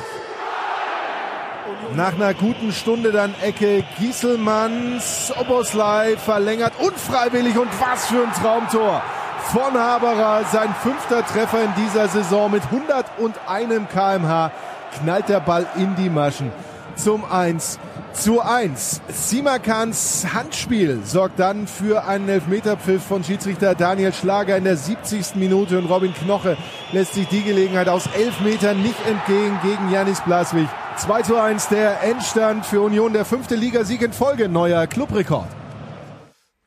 Union ist wirklich ein Phänomen. Ich glaube, RB Leipzig wusste auch nach dem Spiel so nicht so hundertprozentig, warum sie es verloren haben. Ich will jetzt nicht sagen, Union wusste nicht, warum sie gewonnen haben. Bleiben einfach immer dran. Jetzt kommen wir zu der Szene, äh, die dann für viel Aufregung gesorgt hat, nämlich äh, das nicht gegebene Ausgleichstor für RB Leipzig. Das war die Situation. Dann gab es einen Abwehrversuch von Union und der muss bewusst und kontrolliert sein, Lothar. Ne? Damit es äh, auf Abseits äh, nicht auf Abseits entschieden worden wäre. Aber der Schiedsrichter hat es ja danach dann auch nochmal erklärt. Ehe du kommst, Lothar, hören wir Marco Rose und Ja, den Schiedsrichter ja. und dann alle zusammen. Wenn ich am Ende die Bilder sehe, ähm, ist es für mich ein nicht kontrolliertes Spielen des Verteidigers. Ähm, mit der Hacke kann man den Ball nicht so kontrolliert spielen. Er sieht den Ball zwar, aber am Ende, wo er den Ball mit der Hacke spielt, macht er das in einer unkontrollierten Art, weil er den Ball eben nicht sieht. Und äh, das war das entscheidende Kriterium für mich, wo ich gesagt habe, äh, dass es für mich eine Abseitsposition ist. Äh, man muss da ein bisschen unterscheiden. Äh, bis vor Sommer war die Regelauslegung so, da ging es um absichtliches Spielen des, Ball, des Balles und das hat der Verteidiger zweifelsohne gemacht. Absichtlich hat er den Ball gespielt, aber eben nicht in einer kontrollierten Art, weil er eben da versucht, in, in, in Not den Ball mit der Hacke eben auch zu klären. Ja. dem Moment, als er gesagt hat, dass ähm, äh, er glaubt, dass der Ball nicht kontrolliert gespielt wird, weil der Ball ähm, im Rücken ähm, von ihm ist und er das nicht beherrscht, ähm, äh, weil er den Ball nicht sieht, dann bin ich wieder bei meinem Beispiel. Lothar ähm, ist jeden Tag auf dem Fußballplatz gewesen. Die Jungs trainieren jeden Tag Fußball. Vielleicht sollte ein Schiedsrichter mal kommen und gucken, was wir so machen. Die Jungs, die können mit der Hacke jonglieren, ohne dass sie den Ball sehen. Und zwar 20 Mal, wenn sie wollen. Weil es Fußballer sind. Weil sie, weil sie ihren Job verstehen, weil sie ihren Job lieben, weil sie, weil sie jeden Tag kicken. Und mir kann keiner erzählen, dass dieser Spieler den Ball nicht mit der Hacke kontrolliert, bewusst spielen wollte. Und ich, und bewusst habe ich verstanden. Er will ihn kontrolliert spielen, er will ihn wegspielen. Und das machen die jeden Tag, vor dem Training, im Training, nach. Das machen die 20 Mal. Also das ist wirklich eine spannende Diskussion. Nur wenn es kontrolliert unbewusst gewesen wäre, wäre es kein Abseits gewesen. Und äh, der, der Schiedsrichter muss jetzt also auch noch entscheiden, traut er diesem Spieler jetzt zu, aufgrund dessen technischer Fähigkeiten, ob der das kontrolliert und bewusst macht. Was sagt der Trainer in der Runde? Ähm, also heikle- Sie die Regel eigentlich so, wie sie jetzt gestern ausgelegt wurde? Ich kannte sie, weil wir eine ähnliche Situation hatten bei uns im Regensburg. Spiel gegen die Hertha. Ähm, wobei ich da sagen muss, da war der Ball zuvor im Aus und dann muss ich sagen, ähm, kontrolliert hin oder her. Das war dann einfach eine Entscheidung, Es wäre anders eine Fehlentscheidung gewesen. Ich verstehe den Ärger von Marco absolut äh, in der Situation. Ähm, jetzt kann man umgekehrt natürlich argumentieren, Timo Werner stand im Abseits in der Situation. Ähm, es, ist, es, ist, es ist eine ganz heikle Geschichte. Ich glaube, dass das Regelwerk ähm, zu viel Spielraum lässt, dass es auch dadurch zu zu langen Diskussionen kommt, dass äh, teilweise der Schiedsrichter fünf Minuten draußen steht und, und es wird unübersichtlich. Das, glaube ich, ist das Hauptproblem. Ähm, die Regel ist jetzt so geändert worden und das gibt zu viel Spielraum für das Ganze, weil was bedeutet das? Was bedeutet es kontrolliert? Marco hat argumentiert, äh, wie, man, wie man mit der Hacke fünfmal jonglieren kann. Das können die Jungs. Ob es der Spieler in der Situation kann, ist wieder eine ganz andere Geschichte. Der Ball war für ihn gut zu sehen, so wird auch argumentiert. Er hat Platz genug gehabt. Das spräche dafür unter anderem, dass es kontrolliert gewesen ist. Und technische Fehler dürfen, ähm, sind dem Verteidiger anzulasten. Ja. Hat äh, Manuel Gräfe jetzt nochmal getwittert. Patrick, Sie haben ja das Interview dann gestern auch mit dem Schiedsrichter Ja. gemacht. Ähm, ich bin da voll bei Ihnen. Mich regt's auf. Also das, ich glaube, Felix Magath hat sich ja vor kurzem ja auch aufgeregt. Also es regt mich halt auf. Äh, Sie sagen das so schön diplomatisch, es wird unübersichtlich. Mich als Betrachter regt es auf. Das ist dann, wir gehen in eine in ein Juristendeutsch. Das, was der Schiedsrichter da er versucht hat zu erklären, das ist doch nicht mehr Fußball. Das ist, also wir reden über Unterparagraphen, diese ganzen Regeln und das noch und das noch. Äh, Gott sei Dank sitzen wir hier alle kontrolliert und nicht unkontrolliert. Dann noch das Bewusste. Es ist mir zu viel. Es ist mir einfach zu viel. Das Spiel, äh, wir reden ja dann wahrscheinlich auch über den VAR wieder und so weiter. Es wird alles sozusagen verkünstlicht. Äh, Man geht weg vom eigentlichen Fußball äh, der, der eigentlich uns alle so, so liebt oder, oder den wir alle so lieben. Und das ärgert mich daran. Äh, Das macht's für euch schwieriger, aber auch für die Schiedsrichter natürlich. Sie haben den Graubereich angesprochen, ja. Natürlich. Aber wenn wir über solche Regeln in den Unterparagraphen reden, mir nimmt das die Lust am, am Sport. Und wenn ich den Schiedsrichter da höre, in Ihrem Interview, Den, mu- das muss ich mir noch mal anhören. Äh, was meint er da jetzt mit kontrolliert, unkontrolliert, bewusst, unbewusst und so weiter? Ich war gestern nach dem Spiel noch am Bahnhof, äh, bin mit Fans, wie das ja manchmal so ist, ins Gespräch gekommen und dann haben die mich alle gefragt, wie war denn das jetzt? Und dann habe ich versucht, das herzuleiten aufgrund des Regelwerks und ich bin dabei, man kommt sich selber dann im Grunde fast ein bisschen merkwürdig vor, wenn man äh, das dann versucht, dann nochmal äh, so zu begründen. Der Schiedsrichter hat, das wollen wir auch festhalten, aufgrund des Regelwerks seinen Auslegungsspielraum genutzt und insofern sicherlich nicht falsch entschieden, damit wir das also auch klar haben. Aber die Fragestellung ist, ist das für den Normalsterblichen nachvollziehbar? Nein, absolut nicht. Und äh, ich hätte jetzt gesagt, äh, bewusst, regelmäßig, unregelmäßig und so weiter und so fort, alles mögliche. Er hat ja, er hätte ja den Ball kontrolliert klären können. Um das geht's für mich. Er hätte den Ball kontrollierter besser klären können, weil er ihn ja gesehen hat. Er ist ja nicht irgendwie von, aus zwei Metern angeschossen worden. Und dadurch hätte er die Möglichkeit gehabt, diesen Ball zu klären. Jetzt konnte er es nicht. Jetzt hat er einen Fehler gemacht, weil er den Ball nicht so geklärt hat, wie er ihn eigentlich klären hätte können. Und dafür soll er be belohnt werden. Also, pff, aber das Regelwerk wieder. Heißt ja. aber also für, für, für dich, das Tor hätte zählen ich hätte, sollen. mich, ich hätte gesagt, er hat bewusst diese Aktion gemacht und er hat, hätte kontrolliert klären können. Und das hätte mir gelangt für kontrolliert. Dass er ihn unkontrolliert geklärt hat, das war sein Unvermögen in dem Fall und Glück für ihn aufgrund des Regelwerks. Ausrufezeichen. Sprechen, also nein, bin ich genau der gleichen Meinung. Ähm, er hätte den kontrolliert spielen können. Und vielleicht ist da auch immer so ein bisschen der Wunsch dabei. Am Ende will man ja auch irgendwie, dass schöne Situationen entstehen und das ist alles, ich meine, wir lieben alle auch den Fußball, weil er so relativ einfach ist zu verstehen und äh, dieses ganze könnte und Spielraum und Grauzone und wir reden ja hoffentlich auch noch über den VAR. Das ist meiner Meinung nach viel zu viel, viel zu, es wird, es macht alles viel zu kompliziert und am Ende sind trotzdem Menschen da, die die Entscheidung treffen müssen und die machen auch Fehler. Also finde ich ähm, schwieriges Thema. Vielleicht ergänzend dazu, äh, eine Sache, die mich in dem Zusammenhang aufregt, ist, ähm, dass kein Linienrichter mehr abseits winkt. Man lässt jede Szene bis zum Ende spielen, auch wenn es ganz klar ist. Dadurch kommen zig Sprints zustande, die eigentlich unnötig sind. Könnten sogar Verletzungen und, entstehen. Ja, und man, man überlegt dann, wenn danach also eine kritische Situation wartet man lieber, wenn es einen Eckball gibt, da lasse ich die Fahne unten. Und das ist ja trotzdem dann eine Situation. Also es hat sich in eine Richtung entwickelt, wobei ich grundsätzlich äh, positiv dem VR gegenüberstehe, weil ich glaube, grundsätzlich wird's fairer. Also es, wir reden ja selten über die äh, Entscheidungen, die auch korrekt sind. Und es sind einige Entscheidungen, die dadurch, äh, ja, wo, der, wo, wo das Ergebnis oder das Spiel fairer wird. Aber im Moment haben wir natürlich jeden Spieltag sehr viele Diskussionen. Auch jetzt, schauen wir gleich, aber nochmal Vorrede. Wir waren am Mittwoch ja bei Ihnen und, und, und da hat der Schiedsrichter auch lange, lange gebraucht, um eine Entscheidung Ja, dann irgendwie Minuten. zu treffen. Und da muss man einfach sagen, der Logik nach, wenn es also um eine glasklare Fehlentscheidung gehen würde, wie es ursprünglich angekündigt ist, dann kann es ja nicht sein, dass man 20, 25 Einstellungen braucht, weil dann wäre es nicht glasklar. Also das, das ist jetzt äh, schwer nachvollziehbar und äh, das war auch gestern so in Stuttgart. Schauen wir noch mal drauf. Da ging es um diese Situation. Zagadou So, das ist die Situation, aus, das ist ein- eine Situation, die kann man, glaube ich, mit Elfmeter bewerten. Die ist aber ursprünglich eben nicht als Elfmeterreif bewertet worden. Und dann ist der Schiedsrichter rausgegangen, hat sich das nochmal angeschaut.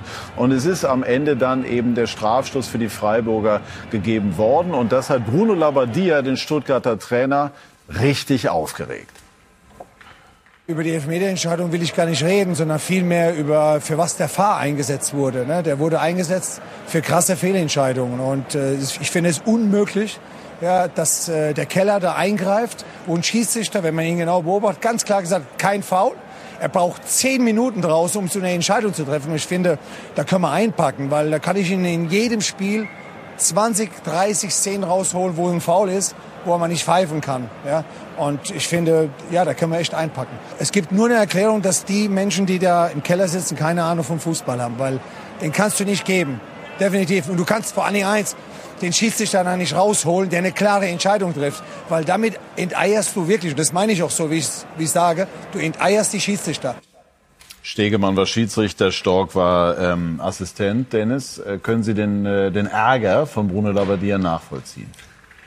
Klar, weil er benachteiligt wurde, inhaltlich aber nicht. Also ich mag Bruno gerne, aber ähm, wenn es den VAR gibt, darüber kann man ja streiten, aber das ist für mich ein Fall, der Sinn gemacht hat, Also weil für mich, für mich war es eine Fehlentscheidung. Für mich ist das ein Foul, für mich ist das ein Elfmeter. Für mich war auch der Kontakt da. Ich habe es ja gestern auch äh, so ein bisschen nebenbei verfolgen können am Nachmittag. Und äh, der Kontakt war da, deswegen ist er zur Fall gekommen. Deswegen auch für mich dann. Also für euch ist es eine glasklare Fehlentscheidung. Der Kontakt, den- war, der Ja. Kontakt war da, Kontakt hat ihn zum Fall gebracht und dann ist es halt äh, Elfmeter. Hohes Tempo im Strafraum, da reicht ein leichter Kontakt. Über die Art und Weise, wie Doran abhebt, kann man sich streiten. Vielleicht etwas verzögert, aber ähm, für mich war es schon auch ein Elfmeter. Didi Hamann beispielsweise hat gestern gesagt, kein Foul. Ich persönlich wäre jetzt 50-50. Für mich ist jetzt kein glasklarer Elfmeter, aber Dennis, Sie haben ja eben nochmal angesetzt, generell sich nochmal zum, zum äh, Videoschiedsrichter zu äußern. Naja, das ist für mich kein, keine neue Situation. Ähm, ich habe schon, während ich noch aktiv war, ähm, mich dazu geäußert, dass ich einfach den Fußball, ähm, klar macht das den fairer, aber der Fußball hat auch, das Besondere am Fußball ist eben auch dieses, dieses Emotionale und auch das, da gehören Fehler nun mal dazu. Das ist ein Sport, der von Menschen geführt wird und klar, es ist viel Geld dabei und man versucht das irgendwie fairer zu machen, aber äh, ich wenn, wenn die Technik die Fehler aushebeln würde, würde ich sagen, ja, let's go for it. Aber es ist nicht so, weil am Ende immer wieder Menschen Fehler machen. Und deshalb bin ich einfach ein Freund. Ich akzeptiere aber auch, wenn jemand sagt, ja, Inhalt wahrscheinlich in der Summe macht es fairer, aber ich bin ganz klar dafür zu sagen, lasst den Fußball so, wie er damals war und akzeptieren, dass es auch ab und zu Fehler gibt und es gehört dazu und dann spart man sich diese ganzen äh, komischen Situationen, wo du dann zehn, zehn Minuten im Stadion warten musst, ob irgendeine Entscheidung getroffen wird. Ich habe vorhin mal kurz hinter den Kulissen den Vergleich äh, gemacht mit dem Tennis. Das Hawkeye hat wenigstens noch zum Beispiel ein einen Entertainment-Faktor, den ist ja beim Fußball auch nicht gegeben, weil da im Gegenteil, man, man, man, man bringt die Fans noch ge- gegen den Schiedsrichter auf und das ist alles, finde ich, nicht im Vorteil des Sports. Das ist meine persönliche Meinung. Ich glaube auch. Also das, was Dennis auch sagt, äh, wenn man jetzt die Fans fragen würde, ich glaube, da wäre eine überwältigende Mehrheit, überwältigende Mehrheit in Deutschland gegen den VAR. Ganz einfach, weil Wir haben bei Sky eine Umfrage dazu gemacht. Aktueller Stand 64 Prozent für die Abschaffung des VAR. Ich würde sagen, VR kann man natürlich abschaffen, Aber abseits, finde ich, ist eine korrekte ja. Entscheidung. Mit dieser Linie, Absolut. die mhm. man sieht, das ist korrekt. Und da werden eben viele Entscheidungen richtig, richtig getroffen, wo wir vom, vom ja. VRR profitieren. Also zumindest den Abseits lassen und die anderen Entscheidungen vielleicht, mhm. weil man sie eben unterschiedlich beurteilt, vielleicht da weniger einzugreifen. Lothar aber einmal nachgefragt, bei so einer Geschichte wie bei Schalke jetzt am Freitag. Also Abseits ist ja irgendwann mal also eingeführt worden, damit der Mittelstürmer nicht im Strafraum geparkt wird, im Grunde genommen. Ne? So, jetzt haben wir Schalke am Freitag, da ist es eine Abseitssituation, die ist einen halben Millimeter oder irgendwas. Ist ja, aber dann ist es ein halber Millimeter Abseits. Das kann ich ja schon mit der Linie. Dem, ja, dem für Sinn, uns Fußballromantiker. Ist nicht mehr im Zweifel für den Angreifer auf jeden Fall, wie es mal war. Ja. Ja, aber was es, was es natürlich auch ist, äh, wir kennen alle die Situation vorm VAR und dann waren Spieler auch mal ein Meter im Abseits und dann haben wir uns auch aufgeregt. Also ich finde schon, dass bei einem Meter, da, ich weiß auch, dass es schwierig ist, da die Grenze zu ziehen. Aber ich finde jetzt bei so einer Situation wie auf Schalke, ja. ohne dass ich jetzt die Lösungshand habe, Gräfer hat mal vorgeschlagen, den Breiten weiterzuziehen, um dadurch irgendwie den Spielraum größer zu machen. Ich weiß, es ist eine faktische Entscheidung und auch ein Millimeter wäre dann ein Millimeter. Trotzdem widerstrebt es mir. Das, das, das verstehe ich völlig. Also widerstreben, ja. Äh, was du sagst, das, das Spiel an sich lebt ja von den Emotionen und es, es gibt ja nichts Schlimmeres als fällt ein Tor und du wartest erstmal, was passiert jetzt eigentlich? Können die einen jubeln oder können die anderen jubeln? Und das ist meistens jubeln ja alle, wenn dann der, das Tor nicht anerkannt wird. Erst jubeln die, die das Tor gemacht haben. Das ist ein positiver Aspekt. Macht alle glücklich. Ja, und trotzdem glaube ich beim Thema Abseits, dass es eine gute Geschichte ist. Ja. Ich glaube, dass es weitaus mehr Elfmeter gibt. Ähm, da kenne ich keine Statistik, aber bin ich überzeugt davon, dass es weitaus mehr Elfmeter gibt. Es gab auch mal eine Phase, ähm, das habe ich in meiner Zeit in Holland erlebt, wo ständig eine rote Karte gegeben wurde, wo eingegriffen wurde in, einem normalen Zweikampf. Also man muss es kritisch sehen und man muss es evaluieren. Ich glaube aber, dass die Lösung, des, äh, den VR abzuschaffen, dass wir damit auch nicht glücklich wären. Ich glaube, es ist so in unserer Gesellschaft, wenn eine Weiterentwicklung kommt, wieder den Cut zu machen und auf die Technik zu verzichten, glaube ich nicht, dass es der Weg ist. Aber vielleicht klarere, einfache Regeln zu haben, wäre sicherlich kein Nachteil. Wir hatten hier mal Dr. Drees zu Gast, der hat das äh, sehr, sehr äh, kenntnisreich, sehr intensiv erläutert. Also äh, meine Einwand eben bezog sich auf Abseits. Also ich will jetzt gar nicht pro oder contra in meiner Funktion hier äh, Videobereich sprechen, aber klar ist, dass es einfach Probleme gibt. Und ich kann schon nachvollziehen, was ein Bruno Labbadia beispielsweise dann in dieser Situation sagt. Oder auch Dennis, bei dem mich das ein bisschen wundert, weil ich dich sonst als so immer innovativ und nach vorne gewandt wahrnehme. Und wenn ein Mann wie, wie du das so sieht, dann hat das ja schon nochmal so ein besonderes Gewicht, weil du ja eigentlich sonst sagst, komm, wir lassen uns nach vorne denken.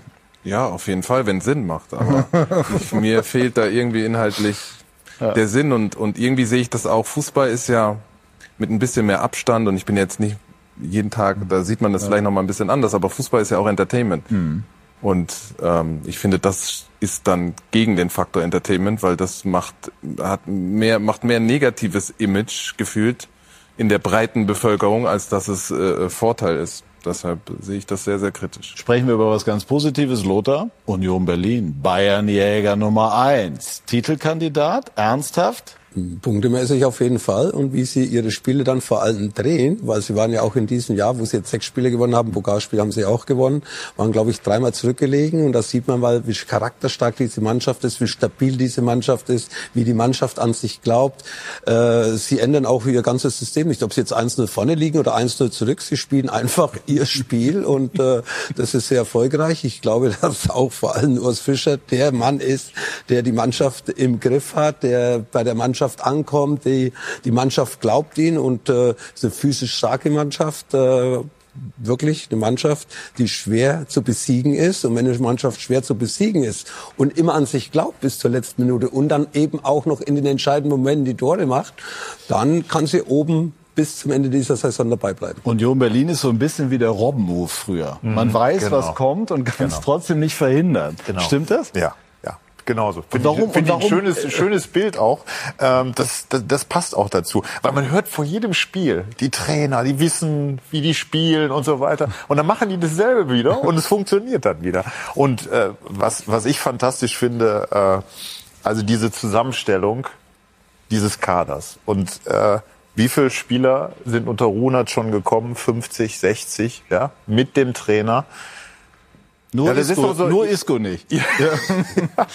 Und es ist so ein Wachküssen von Vergessenen irgendwie. Also Ja. wenn man, ne, das äh, wisst ihr ja selber, wenn man so anguckt, wen er dann alles holt oder wer da alles Auch so ein landet. Knoche gestern, der den Ja, entscheidenden ja. war in Wolfsburg und dann ferner lief. Äh, ne? Thomas Letsch hat es ja gesagt, also die, das, was Union auszeichnet, ist diese, diese, diese Mannschaftsstärke, ne? dass, dass man, ich meine, er ist ja ein Union-Besieger, also er weiß ja, wie es geht.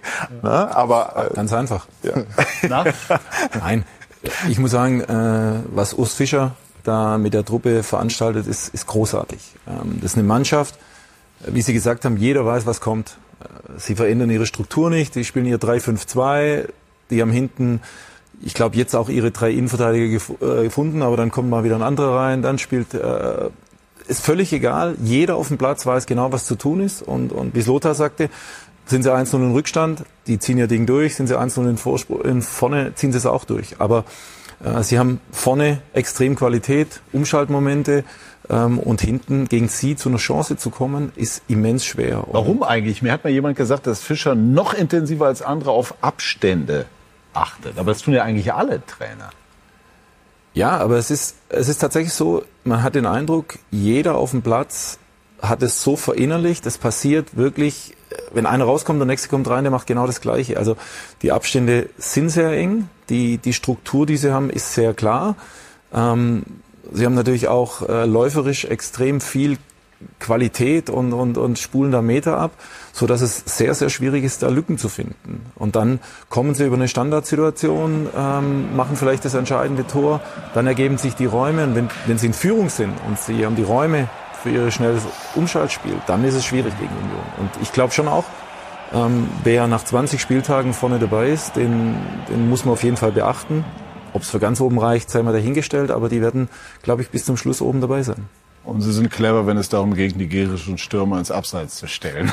Wie wir zu Beginn dieser Sendung erfahren haben. Also Union Berlin äh, marschiert weiter. Rückschlag für RB Leipzig. Dennoch werden sie äh, oben dran bleiben.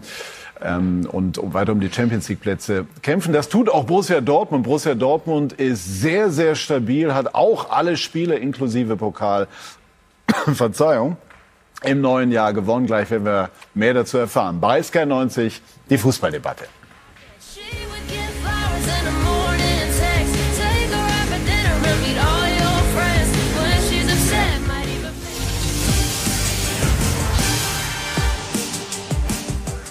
Wir sind zurück bei SK90, die Fußballdebatte und sprechen über die neue Konstanz von Borussia Dortmund. Aber es gibt zumindest einen in der Runde, der noch ein bisschen skeptisch ist. Dennis Aogo, der hier in den vergangenen Jahren immer wieder mal die ein oder andere äh, ja, leicht kritische Bemerkung über den BVB hat fallen lassen. Als Ex-Schalker, aber vor allem als Sky-Experte.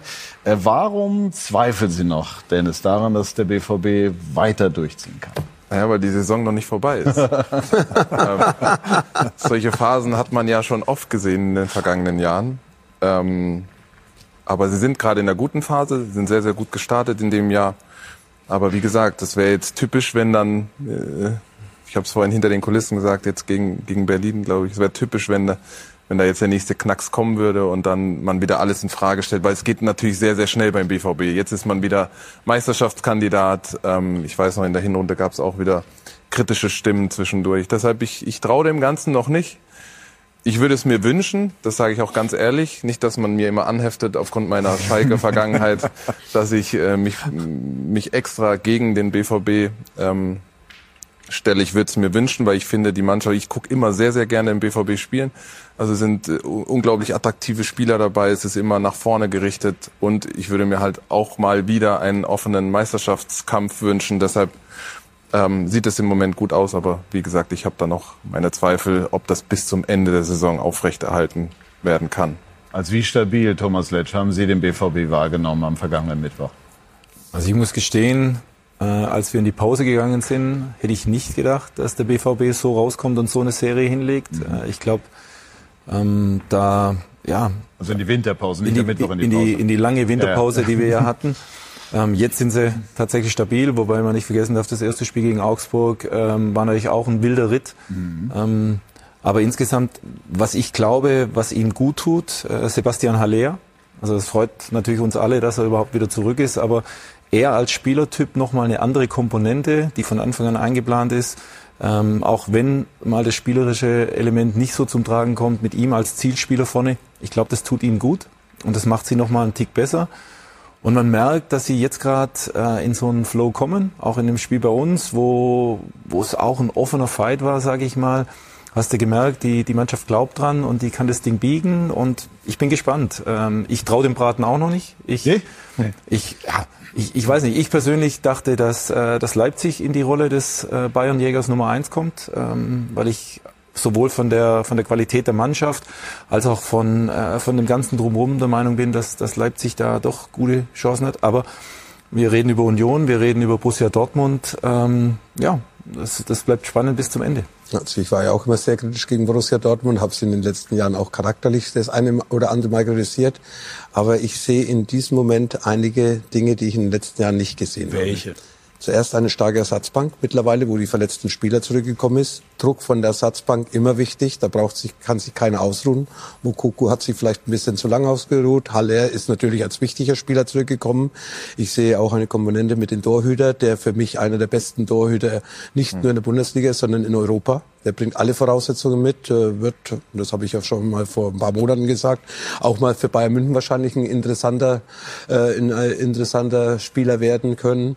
Dann äh, und das ist ja wichtig. Man hat ja auch bei Bayern München gesehen, neuer Hin der Beste, vorne Lewandowski, ein Stürmer. Haller ist jetzt, äh, kommt langsam zurück. Auf ihn hat man gesetzt als Haaland-Nachfolger. Dann kam die schwere Krankheit und die starke Ersatzbank. Wie gesagt, Julian Brandt wacht auf, spielt riesig. Adjeme ist angekommen.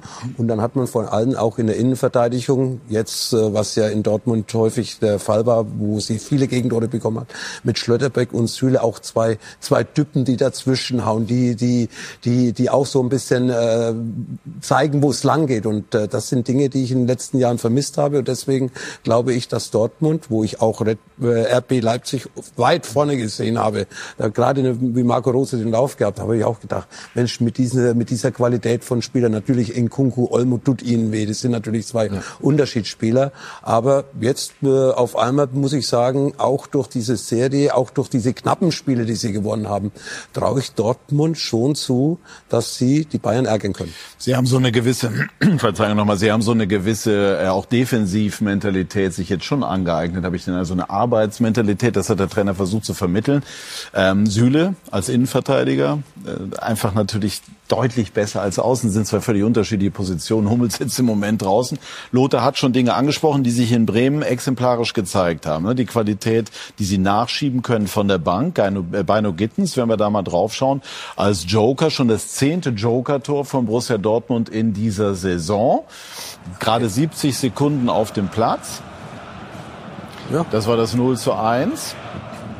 Und dann danach Lothar, der eben auch schon angesprochene Brandt. Äh, mancher sagt schon der beste Spieler jetzt bisher nach der Winterpause. Mit äh, einer Leichtfüßigkeit, die er immer hatte, aber eben auch mit einer Konsequenz, mit einer Klarheit, Felix. Oder Lothar? Nö, nö. Ja? Nix, bitte. Ja, ja. ja. Finde ich auch. Äh, wie Sie sagen, äh, man kann das an, an Brand auch, auch festmachen. Also ähm, der war ja immer ein bisschen schlampig, ein bisschen fahrig, äh, Wellentäler, auch wenn ich an, an die Nationalmannschaft denke, was er eigentlich von seiner Veranlagung her viel, viel konstanter bringen müsste. Jetzt ist er da und das ist so ein Spiegelbild für mich, äh, für Borussia Dortmund. Ich halte die für einen Bayernjäger Nummer eins.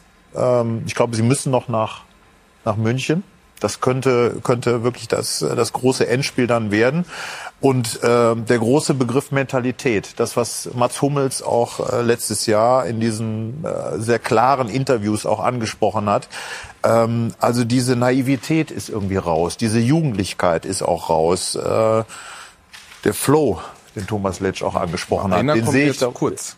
Ein Name habe ich noch nicht gesehen. Ja, ja, Bellingham. Ich bin Einen, gespannt, ob es der gleiche ist. Äh, Emre Can. Absolut. Ähm, Absolut. Ich meine, wir reden hier über, über Mentalität, über ein bisschen diese Naivität und so. Und ich finde, seit er, er scheint auch seine Position gefunden zu haben. Ähm, über den haben wir auch schon länger oder schon, unterhalten wir uns schon länger, weil er eigentlich alles mitbringt, was was man braucht. Der ist schnell, ist körperlich stark und ich finde, er ist schon auch jemand, der diese Attribute der Mannschaft gerade gibt und, und, und der Mannschaft auch äh, diese Stabilität gibt. Absolut. Für die, für die Balance dieser Mannschaft, die zwei Innenverteidiger, die machen es gut. Und ihn davor noch als diesen Anker. Und da gibt's nicht mehr so viele, muss ich sagen, in der Bundesliga. Diese klassischen Sechser, die, die da sind. Und äh, durch seine Physis, durch seine Mentalität, durch seine Zweikampfstärke ist es, äh, ist es schon extremer Trumpf. Und dann kommt natürlich Bellingham dazu. Mhm.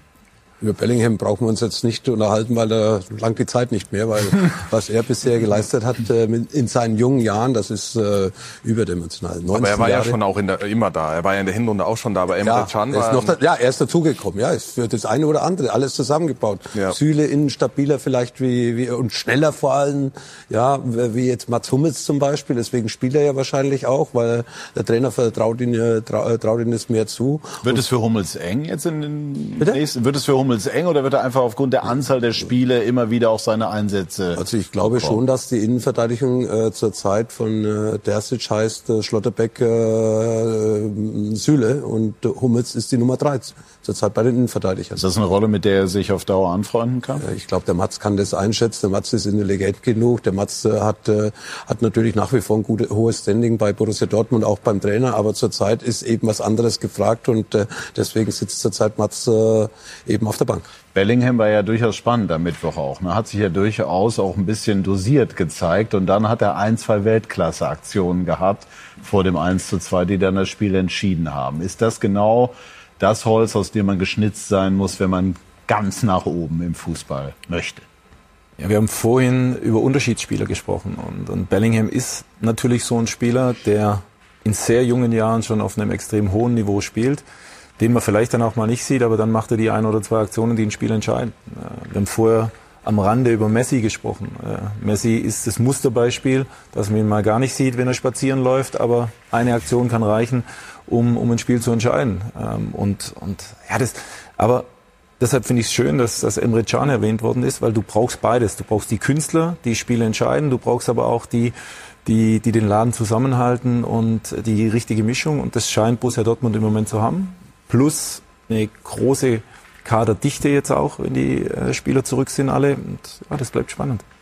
Und Julian Brandt ist ein Spieler, Lothar, der lässt die schweren Dinge im Moment sehr leicht aussehen. Äh, ist er jetzt in der Lage, sich... Ja? Mit dem Abschluss eben, der Abschluss, ja. das hat er, er hat er immer so leichtfüßig gespielt, elegant, ja. Aber jetzt findet er auch das Tor, jetzt findet er auch den Bass es funktioniert zurzeit. Es läuft bei ihm, ähnlich wie bei Emre Can. Und Emre Can natürlich ganz wichtig, aber er ist ja immer hingeschoben worden. Einmal hat er rechter Verteidiger gespielt, hat Innenverteidiger gespielt, hat wieder Mittelfeld. Das will doch ein Spieler gar nicht. Ich will doch wissen, auf welcher Position ich spiele. Und genau diese Position hat Emre Can sowohl beim FC Bayern gespielt, bei Bayer Leverkusen, auch in der Nationalmannschaft. Und das ist eben seine Position. Er ist nicht ein rechter Verteidiger. Natürlich spielt er dort, wenn ihn der Trainer hinstellt. Hat auch, hat auch Süle gespielt spielt rechts hin, aber Süle spielt ja lieber im Zentrum. Und wenn ich wo am liebsten spiele, bringe ich ja auch meine besten Leistungen. Klassische Reporterfrage. Erleben wir gerade den besten Brand aller bisherigen Zeiten? Ja, auf jeden Fall. Ja, auf jeden Fall. Also wie er performt, wie er auch äh, mit so einer Leichtigkeit äh, Lösungen findet, Abschlüsse findet. Immer Leichtigkeit gehabt, aber ohne diese Ergebnisse, die er zurzeit erzielt. Kratzt er schon an der Weltklasse? Weltklasse will ich jetzt nicht äh, alle auf Weltklasse heben, aber er ist für Dortmund ein hoher Gewinn, wie eben auch Emre Can, die in den letzten zwei, drei Jahren eben nicht so performt haben wie jetzt. Und deswegen ist Dortmund stabil. Und wie gesagt, diese Konkurrenzkämpfe, die gefallen mir. Auf jeder Position darf sich keiner ausruhen. Vielleicht äh, der Torhüter ja, aber der ruht sich nicht aus. Sie haben überall Leute auf, äh, für, äh, für, die, für alle Mannschaftsteile, Leute, Spieler auf der Bank, die im Endeffekt heiß sind und brennen, reinzukommen. Hast du eben so im Nebensatz fallen lassen. Ist Kobel für dich auf Dauer möglicherweise die Lösung der Bayern in der Nachfolge von Neuer? Ja, oder Sommer. Nachfolge. Weil wir wissen ja, ja nicht, was passiert ja, bei Bayern München. Ja. Also Sommer, Neuer nehmen wir mal als, äh, als eins her und äh, wird Kobel der Kobel, neue Neuer. Kobel meiner Meinung nach wird zumindest ein oder ist zumindest ein Kandidat für den FC Bayern für die Zukunft. Würde auch zum Torwarttrainer der Bayern passen, Rechner, ne? Ja, wir haben gelernt, das ist auch, ist auch wichtig. Ja, ja. Sind die sind die Dortmunder denn in der Lage jetzt am Mittwoch gegen Chelsea ähm, zu bestehen beziehungsweise generell weiterzukommen? Chelsea ist ja trotz all der namhaften Einkäufe mit ungeheurem Geld äh, nicht so stabil unterwegs bisher. Klares Ja, das schaffen die. Ja? ja. BVB? Ja. ja. Ja, habe ich ein gutes Gefühl. Äh, Lothar, du guckst Chelsea. so Nein, äh, kritisch. Neun, Neunter, Neunter glaube ich, in der Premier League. Ja. Gestern auch wieder nur unentschieden gespielt. Also viele Spiele haben sie in letzter Zeit nicht gewonnen. Und äh, ja, viel Geld ausgegeben, aber trotzdem, man merkt es noch nicht an den Punkten beziehungsweise an der Leistung, die sie in den letzten Wochen abgerufen haben. Man sieht jetzt, was Thomas Tuchel geleistet hat. Das ist meine persönliche ja. Einschätzung dazu. Wie ist das jetzt am Mittwoch für den BVB? Härtetest gegen Chelsea. Wie sind die Chancen? Bleibe meiner Linie treu. Ich traue dem Ganzen noch nicht so. Deshalb ähm, halte ich mich mal zurück. Ich gebe die Frage gerne weiter. Ich, ich traue es dem BVB zu, keine Frage. Ähm, ich glaube aber, man darf auch nicht den Fehler machen, Chelsea zu unterschätzen. Sie haben in der Liga Probleme. Sie sind alles andere als stabil. Aber es ist trotzdem eine Mannschaft, die gespickt ist von Weltklasse-Spielern und da ist alles möglich. Also es ist Champions League. Und ab der K.O.-Phase in der Champions League äh, gibt's nur Spiele auf höchstem Level und da ist vieles möglich. Aber ich drücke logischerweise den deutschen Mannschaften die Daumen und ich bin optimistisch, dass sie weiterkommen. Sind das auch Spiele, an denen auch der Trainer Edin Terzic weiter wachsen kann und wachsen wird? Ja, natürlich. Äh, ich glaube, jedes Spiel wächst man dran und ähm, als als junger Trainer oder egal ob junger Trainer oder alter Trainer, ein Spiel auf höchstem Niveau, da, da wächst du dran, da, da, es, es kommt, du, du lernst ja jeden Tag neu dazu. Und, und was gibt Schöneres, als auf diesem Niveau zu arbeiten? So ist es. Dann würde ich sagen, schauen wir jetzt mal zum Abschluss ähm, auf die, wenn wir das jetzt schon hinbekommen, auf die Tabelle in der Fußball-Bundesliga und fragen dann gleich Thomas Letsch nochmal nach seiner Einschätzung nach diesem Spieltag. Ähm, also die Köln hat 3-0 gegen Frankfurt gewonnen. Auch wenn da die Schlussminute läuft, können wir das sozusagen als gegeben einbuchen. Eintracht Frankfurt Sechster und jetzt ist das auch abgepfiffen. Also die Bayern weiter vor Union Berlin, Borussia Dortmund. Also das ist doch ein hübsches Bild denn es zeigt, dass es eng zugeht und wir weiter auf einen richtigen Meisterschaftskampf hoffen dürfen. Und dann schauen wir auf die zweite Seite des Tableaus und stellen fest, der VfL Bochum, Thomas, weiter über dem Strich. Das war zum Zeitpunkt ihrer Amtsübernahme keineswegs in den Sternen äh, äh oder stand dort nicht in den Sternen geschrieben. Äh, Schalke dreimal kein Gegentor, aber eben auch dreimal keins geschossen. Dadurch kommen sie nicht so richtig vom Fleck, aber auch da ist durchaus noch Hoffnung da. Äh, kurze Interpretation der Tabelle zum jetzigen Stand, Herr Letsch? Ja, hat 4 wegen mir können wir die Saison abbrechen. Dann ist, dann ist alles in Ordnung. Ähm, wenn das die Endtabelle ist, dann, dann passt. Nein, ich denke, bis zum FC Augsburg sind, sind alle Mannschaften noch dabei. Ähm, Wird noch einer reinrutschen möglicherweise, auch wenn es jetzt für Sie blöd ist, wäre den Namen zu nennen? Haben Sie jemanden so im Sinn? Nein, also ich denke, es hat sich jetzt schon was rauskristallisiert. Ähm, es kann immer eine Mannschaft reinrutschen, das haben wir auch schon in der Vergangenheit erlebt wenn sie mal eine schlechte Phase hat. Aber ich denke schon, dass, ähm, dass das Tabellenbild, wie es sich jetzt darstellt, dass, dass da die Rollen klar verteilt sind. Und ja, wir werden alles dafür tun, dass wir über dem Strich bleiben mhm. und nächstes Jahr Bundesliga spielen. So, und äh, Mirko Slomka und Yannick Erkenbrecher, die sind auch schon in den Startlöchern. Die werden uns gleich bei den XXL Highlights ganz genau berichten, was dort passiert ist, so wie sie das vorher auch schon beim Sieg von Hertha BSC über Borussia Mönchengladbach gemacht haben. Also da können Sie sich drauf freuen. Wir haben jetzt sozusagen Feierabend und schauen in aller Ruhe, was ihr gleich zu Wege bringt. Ich wünsche euch viel Erfolg, wünsche Ihnen, liebe Zuschauerinnen und Zuschauer, gleich viel Spaß bei den XXL Highlights. Dankeschön an diese Runde. Danke für Ihr Interesse. Schönen Sonntagabend noch. Machen Sie es gut. Tschüss und auf Wiedersehen.